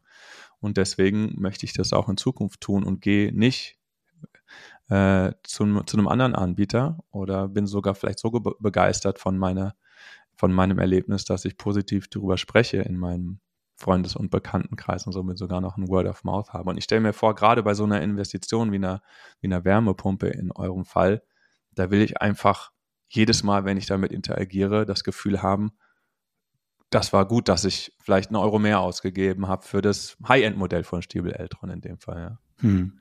Ich, ich finde, Uber ist ein perfektes Beispiel, weil ich tatsächlich vor kurzem erst zum ersten Mal mit Uber Kontakt hatte. Natürlich kannte ich irgendwie Uber, wusste, hatte das immer verankert, irgendwie so aus Amerika, irgendwas mit Taxibeförderung oder was auch immer. Wir waren in Prag und meine Frau hat gesagt, ja, ich habe hier ein Uber und so gemietet. Ich so, ja, kannst mal kurz erklären, wie das hier funktioniert und so. Ja, hier, guck mal, Karte, kannst du jemand auspicken, kostet so und so viel, der kommt jetzt. Ich so, ja, dann bestell den schon mal, äh, dann gehen wir in so in 15 Minuten runter oder so. Sie meinte, nein, wir gehen erst auf die Straße und dann bestellen wir das, weil der in einer Minute da ist. Also so, wow, krass, ne? Das Ding war dann wirklich so schnell da, hat uns dann hingefahren. Ich so, ja, was ist denn hier mit bezahlen? Und so, ja, ne, kein Ding schon passiert und so. Und ich glaube, Uber funktioniert wirklich nur, und das ist, ich, ich kenne kaum eine App, die, glaube ich, so maßgeblich nur gut funktioniert durch User Experience. Also ich glaube, die App würde niemand benutzen, das Unternehmen wird es nicht geben, wenn du nicht eine exzellente User Experience dahinter hättest. Weil, weil du einfach diesen Case hast, du möchtest einfach, schnell, sicher und vielleicht sogar kostengünstig von A nach B kommen. Viel mehr möchtest du wahrscheinlich im Zweifel gar nicht mit der App machen. Ich weiß nicht, was Uber jetzt noch mehr kann, aber das ist zumindest für mich, was das abgespeichert hat. Also ja, klar, ähm, kann, kann ich nur volle Pulle bestätigen. Also ich meine, Werbung wird es natürlich immer irgendwie geben, um auf Produkte aufmerksam zu machen. Wir leben aber in einer Welt, du hast mittlerweile so viele Produkte. Ich glaube auch, Werbung kann Leute auch enttäuschen. Na, wenn du, wenn du einen Werbespot sendest, der vielleicht total mega krass ist, wo du dir das Produkt kaufst und denkst, er ist eigentlich total Käse, was soll denn das? Komplettes. Das ist der Worst Case. Ja. Genau, das ist der Worst Case. Und du würdest dann. Dann, dann war jeder Mark, jeder Euro, den du in Marketing gesteckt hast, war für genau. die Tonne. Genau. Und was hätte das für äh, Konsequenz? Du würdest nie wieder wahrscheinlich bei diesem Unternehmen kaufen. Dann hättest du diesen Kunden für immer verloren. Und das ist schlecht. Wenn du aber ein geiles Produkt mit einer geilen Experience anbietest, auch wenn du vielleicht nicht durch Werbung gefahren hast oder doch meinetwegen durch Werbung oder durch wen auch immer, wenn du wirklich mal auch mit diesem Produkt in Kontakt kommst. Also Uber habe ich selber nicht installiert auf meinem Smartphone, weil ich es aber miterlebt habe, würde ich sagen, klar, wenn ich nächstes Mal in einer Großstadt bin, lasse ich mir Uber runter, dann komme ich von A nach B. Easy peasy, drei Uhr nachts, weil ich nicht mehr fahren kann oder was auch immer. Go for it. Ja, klar, bin ich Kunde automatisch geworden, ohne vielleicht so wirklich zu wissen, was überhaupt Uber die Marke überhaupt ist. Ja. ja. Und das, obwohl du wahrscheinlich eher tendenziell schlechte Dinge in, in Europa gehört hast über, über die Presse, die sie hat und so weiter. Äh, und genau deswegen kann die Experience, war natürlich auch ein, ein, äh, eine strukturelle äh, Innovation, ja, wenn du dir überlegst, wie früher Taxifahren funktioniert hat. Ähm, sowas kann natürlich äh, Digitalisierung. Ich habe noch eine Frage zu, ähm, zur Qualität von, von UX. Ähm, wir sehen, also wir sind große Fans von äh, Hassen, Hassenzahl und Diefenbach. Das sind, äh, die Sarah Diefenbach ist hier an der LMU. Ähm, mit der haben wir auch einige Projekte zusammen. Die beiden haben viel publiziert über, über User Experience und haben, haben gesagt, User Experience haben, hat eigentlich zwei Qualitäten, eine pragmatische und eine hedonische Qualität. Und die pragmatische Qualität heißt im Prinzip, du hast eine 1A Usability und eine 1A Utility, also die richtigen Features, möglichst einfach zu benutzen, ohne Bugs. Ja, jetzt mal einfach gesagt. Und das ist aus unserer Sicht Hygienefaktor. Du brauchst nicht irgendwie über Werbung irgendwas versprechen und dann hast du irgendwie ein, ein, ein Produkt, wo du sagst, das, guck mal, das funktioniert einwandfrei und du hast die richtigen Features, sieht aber aus wie 1995. Ähm, deswegen sagen wir, das ist kein Begeisterungsfaktor, das ist, wir sehen die Nutzer heute, heutzutage schon als gegeben an. Das Top-Usability und die richtigen Features. Ja, das ist erstmal nichts Besonderes.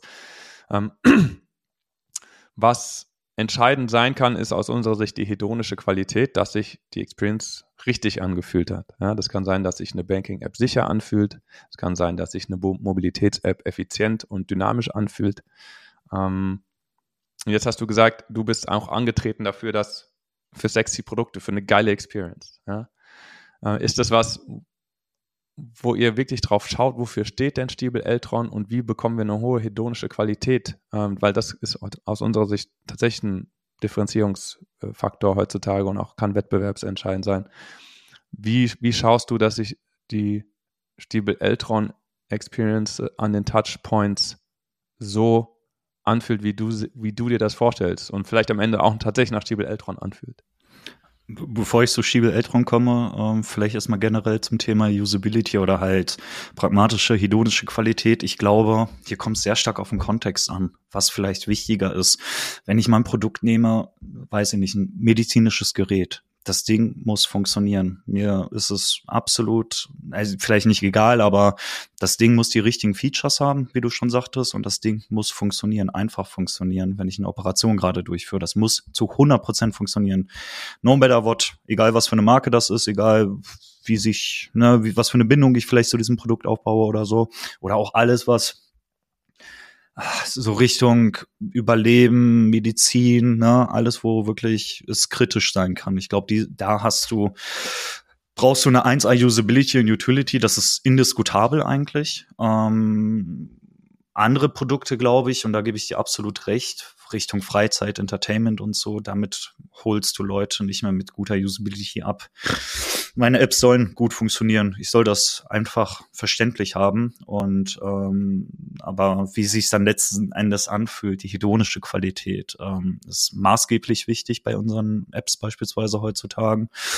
Wenn ich jetzt aber mal auf den deutschen Mittelstand schaue und mal gucke, so was, wie arbeitet der deutsche Mittelstand, was hat er vielleicht für Geräte, wie ist die Bedienung dieser Geräte, ist es leider oft so, dass wir ähm, nicht eine 1A-Usability haben. Ähm, dass Geräte, HMIs, Buchungssysteme oft einfach Kacke sind heutzutage und wir einfach aus dieser alten ja, ja, einfach auf dieser alten Welt irgendwie kommen und erstmal schauen müssen, wie verankern wir Usability, User Experience in die Unternehmen, deutschen Mittelstand? Wie kriegen wir die Produkte natürlich gut funktionell hin? Ich glaube, da müssen viele Firmen einfach noch sehr viele Schritte gehen. Auch wir gehen gerade diese Schritte.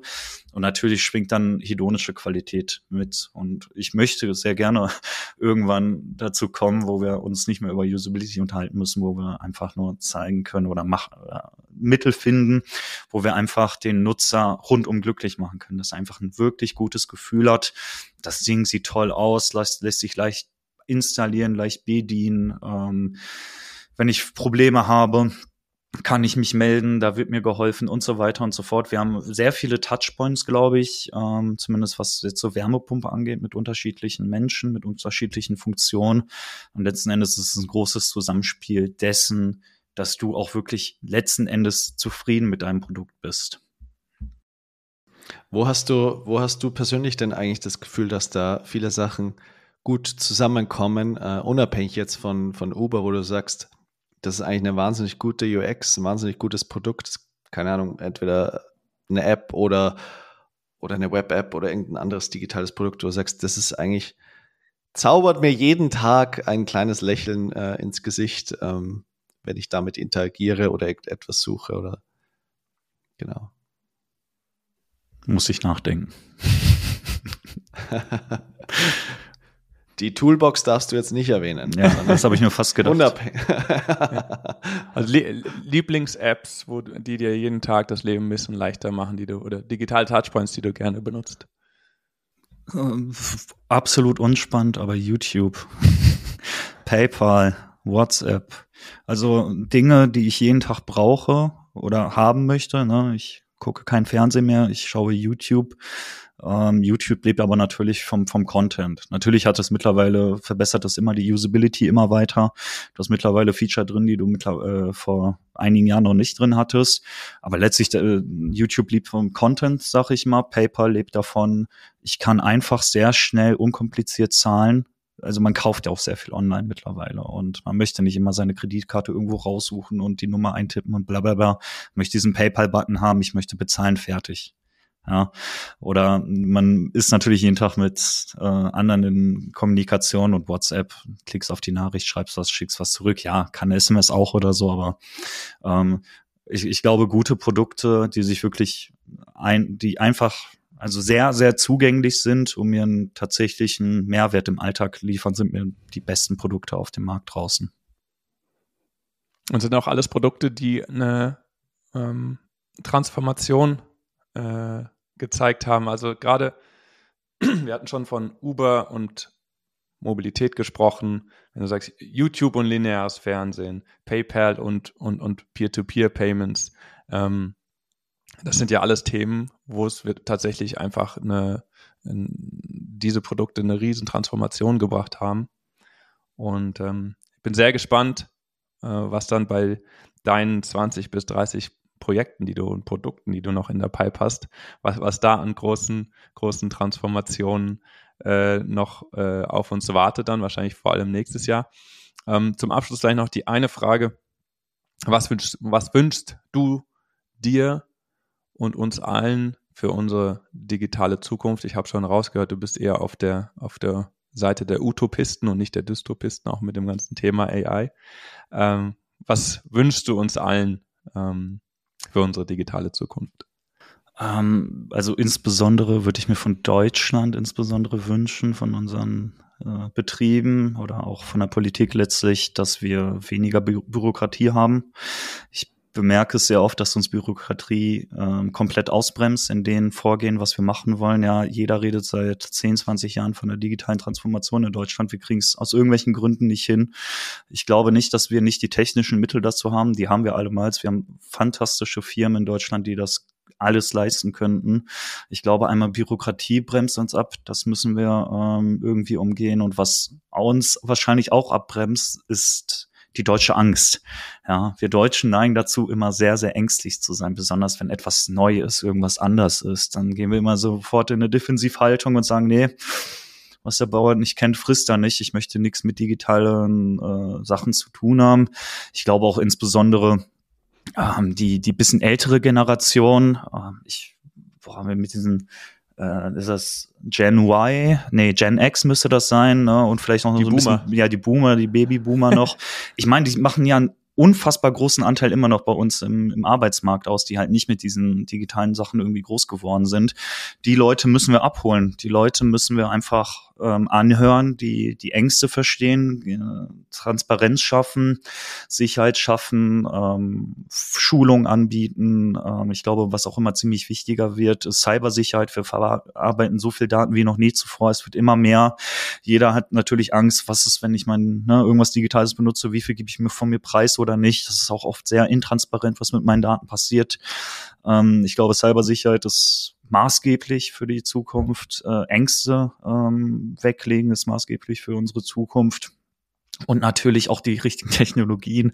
Wären wir wieder bei, bei AI, aber ähm, ich glaube, so solche Technologien wie AR, VR müssen noch den letzten Konsequenzen-Schritt gehen.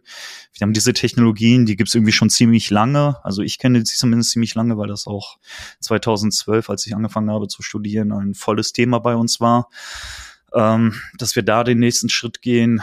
Ja, Quantencomputer, um Sachen schneller zu berechnen und so weiter. Ne? Wenn wir mehr Daten haben und so brauchen wir das. Ähm, aber ja, ähm, und vor allem glaube ich, wir müssen oder die deutschen Unternehmen müssen auch letztlich in User Experience investieren.